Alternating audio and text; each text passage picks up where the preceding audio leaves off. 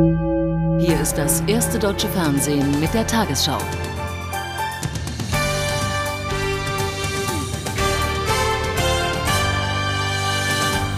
Guten Abend, meine Damen und Herren. Der Vormarsch der amerikanischen und britischen Bodentruppen im Irak ist ins Stocken geraten. Auf ihrem Weg nach Bagdad sind sie im Süden und in der Mitte des Landes in heftige Kämpfe verwickelt. Diese konzentrieren sich offenbar auf die Städte Najaf und Nasiriyah. Nach US-Angaben sollen in Najaf in den vergangenen drei Tagen etwa 1000 Iraker getötet worden sein. Auch Basra ist weiter umkämpft. Bagdad wurde nach Medienberichten heute von dem bislang heftigsten Bombardement erschüttert. In einer Einkaufsstraße wurden mindestens 14 Menschen getötet. Es war am späten Vormittag, als mehrere Bomben in ein Geschäfts- und Wohnviertel am Rande von Bagdad einschlugen. Der Schauplatz rot gefärbt vom Sandsturm der vergangenen Nacht. Die Bomben waren unmittelbar vor den Häusern eingeschlagen, wo gerade ein Markt stattfand.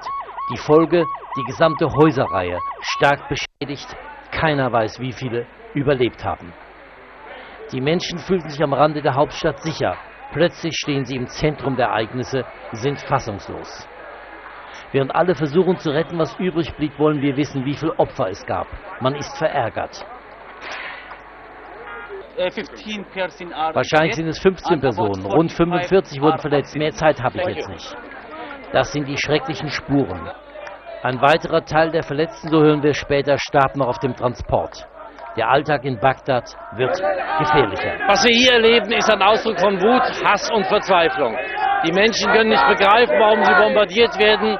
Man hat ihnen nicht erklärt, warum dieser Krieg geführt wird. Insgesamt ist festzustellen, der Krieg kommt näher, er verschont die Hauptstadt auch nicht. Bei den irakischen Militärs wird befürchtet, dass jetzt der Luftkrieg um Bagdad begonnen hat. Nach einer Woche Irakkrieg ist der britische Premierminister Blair auf dem Weg in die USA. US-Präsident Bush und er wollen das weitere Vorgehen besprechen. Vor dem Abflug zog Blair im Unterhaus Zwischenbilanz. Er nahm auch Stellung zur Lage in der umkämpften Stadt Basra, die britische Truppen unter ihre Kontrolle bringen wollen.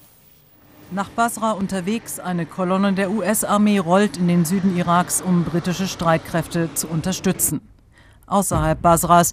Britische Artilleristen schießen auf vermutete irakische Stellungen und fliehende irakische Truppen. Die Briten behaupten, ein harter Kern regimetreuer Milizen habe die Bevölkerung angegriffen. Es habe in Basra einen Aufstand gegeben. Dagegen Bilder des arabischen Senders Al Jazeera aus Basra. Sie zeigen Menschen, die für Wasser anstehen. Laut Al Jazeera gibt es keinerlei Anzeichen einer Rebellion südlich von Basra in Subaya. Die Briten fahren nach langem Kampf ein. In Subaya sind zwei britische Soldaten gefallen, zwei werden vermisst. Al Jazeera stellt die Lage anders dar. Angeblich jubelt die Bevölkerung, weil hier Briten gefallen sind, so der arabische Sender. Die Lage in und um Basra bleibt konfus, je nachdem, wer darüber berichtet. Im britischen Parlament konnte Premier Tony Blair keine Klarheit über angebliche Aufstände in Basra bieten. Die Berichte sind verwirrend. Es soll kleinere Aufstände gegeben haben. Viele Parlamentarier fragten Blair, ob der amerikanische Präsident George W. Bush die UN im Nachkriegs-Irak beteiligen werde. Ich telefoniere täglich mit dem Präsidenten und ich kann Ihnen sagen, dass wir uns einig sind, dass die Nachkriegsregierung im Irak von den Vereinten Nationen gebilligt werden muss. Im Parlament spielte Tony Blair heute den Optimisten, aber ihm stehen anstrengende Stunden in den USA bevor. Der amerikanische Präsident hält derzeit wenig von den Vereinten Nationen. Bush davon zu überzeugen, im Nachkriegs-Irak der UN die Regie zu übertragen, wie Blair es will, dürfte für den Briten ein hartes Stück Arbeit werden. US-Präsident Bush hat Hoffnungen auf ein schnelles Ende der Militärschläge gedämpft. In einer Rede vor Soldaten der Luftwaffe in Florida betonte Bush aber zugleich, die letzten Tage des irakischen Machthabers Saddam Hussein seien nah. Das Militär werde unnachgiebig kämpfen und am Ende siegen. So lautete die Nachricht an die Welt, als George Bush heute in Florida zu den Truppen sprach. Aber es könne vielleicht etwas länger dauern. Unsere Truppen im Irak kommen gut voran, aber der Krieg ist noch lange nicht vorbei. Auf dem Vormarsch nach Bagdad stehen unsere Soldaten nun den entschlossensten Elementen eines Regimes gegenüber, das dem Untergang geweiht ist. Wir wissen nicht, wie lange dieser Krieg dauern wird, aber wir sind auf den Kampf vorbereitet. Der Oberkommandierende gibt den Truppen moralische Rückendeckung, während die ersten Bilder toter Zivilisten in amerikanischen Wohnzimmern ankommen. In Tampa wurde er auch erneut über die militärischen Einzelheiten seines Feldzuges informiert, bevor George Bush sich mit Tony Blair trifft. Ein Mittagessen bei den Soldaten. Natürlich Steak. Im Flugzeug stand bereits Freiheitstoast auf dem Menü. Vor kurzem hieß der noch French Toast. Der Präsident muss Entschlossenheit zeigen, gerade wenn es nicht gut läuft. Der Kriegsgipfel mit Tony Blair ist dafür eine willkommene Gelegenheit. Statt über humanitäre Hilfe und die Nachkriegsordnung zu sprechen, wird man jetzt wohl über einen Strategiewechsel nachdenken müssen.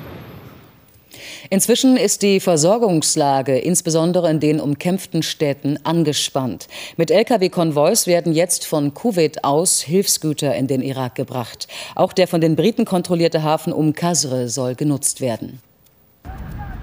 An der kuwaitisch-irakischen Grenze hat die britische Armee mit Hilfslieferungen für den Südirak begonnen. Ein Konvoi mit rund 40 Fahrzeugen brachte Lebensmittel für 60.000 Menschen. Die Hilfskonvois würden allerdings von irakischen Guerillakämpfern bedroht, sagten britische Militärsprecher. Bei der Verteilung der Lebensmittel in der Grenzstadt Safwan haben sich chaotische Szenen abgespielt. In diesem Krankenhaus in der Hafenstadt Um Kasr warten die Menschen auf Medikamente und Lebensmittel. In der ganzen Stadt fehle es an Wasser und Lebensmittel und das schon seit einer Woche, sagt dieser Bewohner. Wenn das so weitergeht, würden die Menschen aus Not aufeinander losgehen. Und dieser Einwohner sagt, er habe schon seit gestern kein Wasser mehr getrunken. In den nächsten Tagen sollen weitere Hilfskonvois folgen, sagte ein britischer Militärsprecher. Und auch die kuwaitische Regierung kündigte an, täglich 40.000 Mahlzeiten über die Grenze schicken zu wollen. Die Türkei hat versichert, sie wolle keine zusätzlichen Truppen in den Nordirak schicken. Der Chef des Generalstabs Özkök sagte, nur wenn dort stationierte türkische Soldaten angegriffen würden oder gefährdet seien, ziehe die Regierung eine Verstärkung in Betracht. In jedem Fall werde sie sich mit den USA abstimmen. Die Türkei habe nicht die Absicht, im Nordirak dauerhaft eine Pufferzone einzurichten. In deutlicher Form hat die EU-Kommission heute die Türkei vor einem Einmarsch in den Nordirak gewarnt. Erweiterungskommissar Verheugen drohte für einen solchen Fall mit ernsten Konsequenzen für die Beziehungen zur Gemeinschaft. Er bezeichnete jedes Eindringen von türkischen Truppen in das Nachbarland als unerwünscht.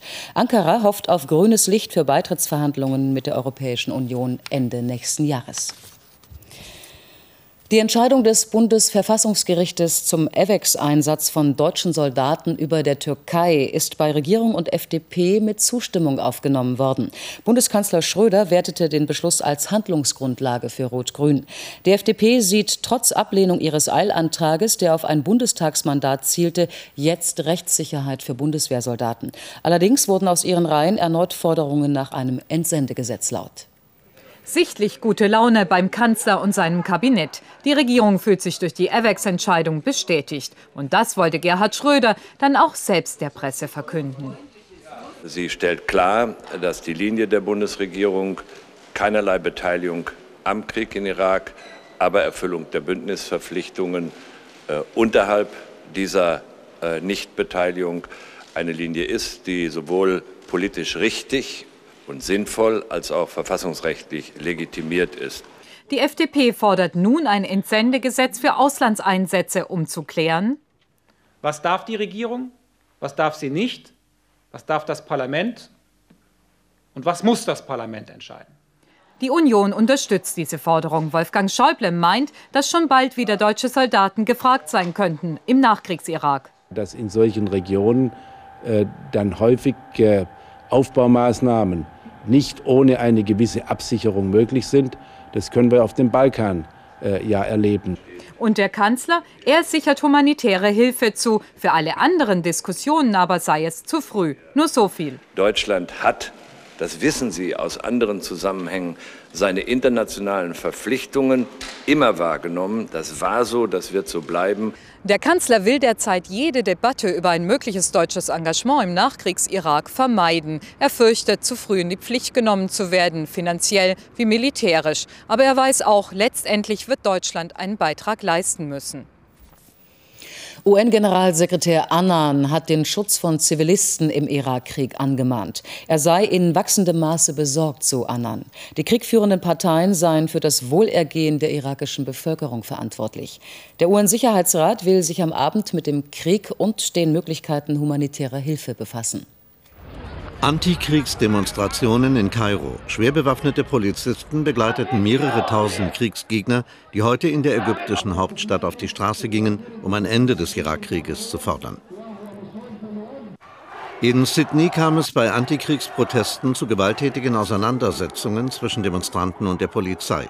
Randalierer warfen Flaschen und Stühle. Mehrere Menschen wurden verletzt, 60 Personen vorläufig festgenommen.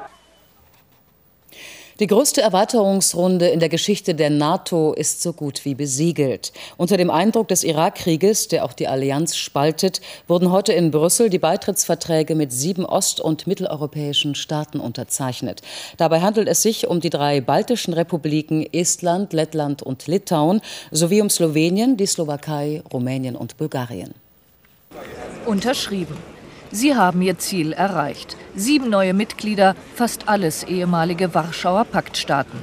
Seit heute umfasst die NATO 26 Länder. Doch die Frage, welche Rolle spielt sie überhaupt noch? Sicher ist, keine in diesem Krieg, doch vielleicht danach. Hinter den Kulissen gibt es bereits Streit. Wer soll hinterher aufräumen, Soldaten schicken und für Ordnung sorgen? Wenn jemand die Allianz auffordert, etwas zu tun nach diesem Konflikt, muss der NATO-Rat darüber entscheiden. Bis jetzt gibt es noch keine Anfrage, aber wir werden das sehen. Uh, uh, Vielleicht noch eine letzte Chance für die NATO als transatlantisches Bündnis. Doch es gibt einflussreiche Stimmen im US-Pentagon, die sagen, die NATO ist tot. Sicher ist, die Frage, welchen Einfluss internationale Organisationen wie die NATO künftig haben sollen, wird nach dem Krieg neu gestellt. Ein Diplomat aus Saudi-Arabien, der im Zuge von Antiterrorermittlungen ins Visier der Fahnder geraten war, ist offenbar seiner drohenden Ausweisung aus Deutschland zuvorgekommen. Nach Recherchen des ARD-Hauptstadtstudios reiste er inzwischen aus. Der Mann soll Förderer der Berliner Al-Nur-Moschee gewesen sein, die Sicherheitsbehörden als Treffpunkt islamistischer Fundamentalisten ansehen. An der Tür noch die Spuren polizeilicher Gewalt. Die Fahnder wollten kein Risiko eingehen, als sie den mutmaßlichen Terroristen Isham G. beim Bekannten in Berlin festnahmen. Dazu dessen Anwalt. Mein Mandant hat mit der Sache überhaupt nichts zu tun und fühlt sich einfach im Kreise von falschen Freunden polizeilich aufgegriffen. Der falsche Freund sitzt derzeit in Köln-Ossendorf in Untersuchungshaft, verdächtig des unerlaubten Waffenbesitzes, der Urkundenfälschung und der versuchten Gründung einer terroristischen Vereinigung. Der Tunesier war Anfang des Jahres mit einem falschen Pass eingereist. Donnerstagnacht. Razzia in der Al-Nur-Moschee in Neukölln. Sie gilt in Sicherheitskreisen als Treffpunkt islamischer Fundamentalisten. Bei der Razzia haben die Strafverfolger hier und in zwei Wohnungen, wie es heißt, die Vorbereitung eines Terroranschlages in einem frühen Stadium verhindert. In diesem Haus in Gelsenkirchen und in Berlin wurden beschlagnahmt eine Liste mit Chemikalien zum Bau von Sprengsätzen, ein toxikologisches Handbuch, Batteriesäure, eine Pistole und ein Computerprogramm im Tiefflug über Deutschland, vermutlich zur Ausspähung von Anschlagsorten. Besonders brisant, dass eine neue Terrorspur zur saudischen Botschaft führt. Um einer drohenden Ausweisung zuvorzukommen, hat ein Diplomat Deutschland am Sonntag verlassen. Er steht im Verdacht, eine terroristische Vereinigung in Berlin unterstützt zu haben. Die Ermittlungsergebnisse beweisen dreierlei. Die stark erhöhte Gefahr von Anschlägen seit Kriegsbeginn, die Spannweite des terroristischen Netzwerkes und Fahndungserfolge bei der Früherkennung von Gewaltstrukturen. Unterdessen sind drei in Aachen unter Terrorverdacht festgenommene Araber wieder auf freiem Fuß. Nach Angaben von Generalbundesanwalt Nehm bestätigte sich der Verdacht auf Vorbereitung eines Sprengstoffanschlages nicht. Die Behörden hatten die Männer gestern verhört und ihre Wohnungen durchsucht. Dabei waren keine Beweise gefunden worden. In Berlin stehen seit heute sechs oppositionelle Iraker vor Gericht, die im vergangenen August die irakische Botschaft besetzt hatten. Die Verteidiger stellten die Aktion als legitimen Akt der Notwehr gegen das Regime von Saddam Hussein dar. Ihren Antrag auf Einstellung des Verfahrens lehnte das Landgericht jedoch ab. Die Angeklagten hatten zwei Diplomaten in der Botschaft gefangen gehalten. Nach fünf Stunden beendete die Polizei die Geiselnahme unblutig. Der sechste Trainerwechsel in der Fußball-Bundesliga in dieser Saison ist perfekt. Bei Schalke 04 musste heute Frank Neubart gehen. Dafür springt bis zum Saisonende Spieler Marc Wilmots als Teamchef ein. Die Lottozahlen. 15, 16, 25, 32, 37, 44, Zusatzzahl 47, Superzahl 7. Die Gewinnzahl im Spiel 77, 1, 6, 4, 8, 0, 3, 6. Die Gewinnzahl der Lotterie Super 6, 2, 8, 9, 2, 8, 0. Diese Angaben sind wie immer ohne Gewähr. Und nun die Wettervorhersage für morgen Donnerstag, den 27. März. Hoch Olympia über der Ukraine bringt freundliches Wetter nach Osteuropa. Dort ist es trocken und sonnig mit einigen Wolken. Über Mitteleuropa herrschen geringe Luftdruckgegensätze. Auch hier wechseln sich Sonne und Wolken ab. Von Italien bis zur Türkei überwiegt die Sonne. Nur in Spanien und Portugal sorgen dichte Wolken für Gewitterschauer. Heute Nacht wird es im Norden und Süden Deutschlands klar. Dort kann es Frost und Reifglätte geben. In der Mitte und im Osten halten sich dichte Wolken und es können sich Schauer und kurze Gewitter entwickeln. Auch morgen bleibt die Wolkenverteilung am Tag in etwa so erhalten. Vor allem im Osten dichte Wolken und örtlich Schauer und Gewitter. Der Wind weht meist schwach bis mäßig aus Ost bis Süd. Heute Nacht sinken die Temperaturen im Nordwesten und am Alpenrand auf leichte Frostwerte, sonst zwischen 2 und 7 Grad. Morgen erwärmt sich die Luft auf 11 Grad an der Ostsee und 21 Grad im Markgräfler Land. In den nächsten Tagen überwiegt meist die Sonne, freilich ziehen immer wieder Wolkenfelder durch, Schauer und Gewitter inbegriffen.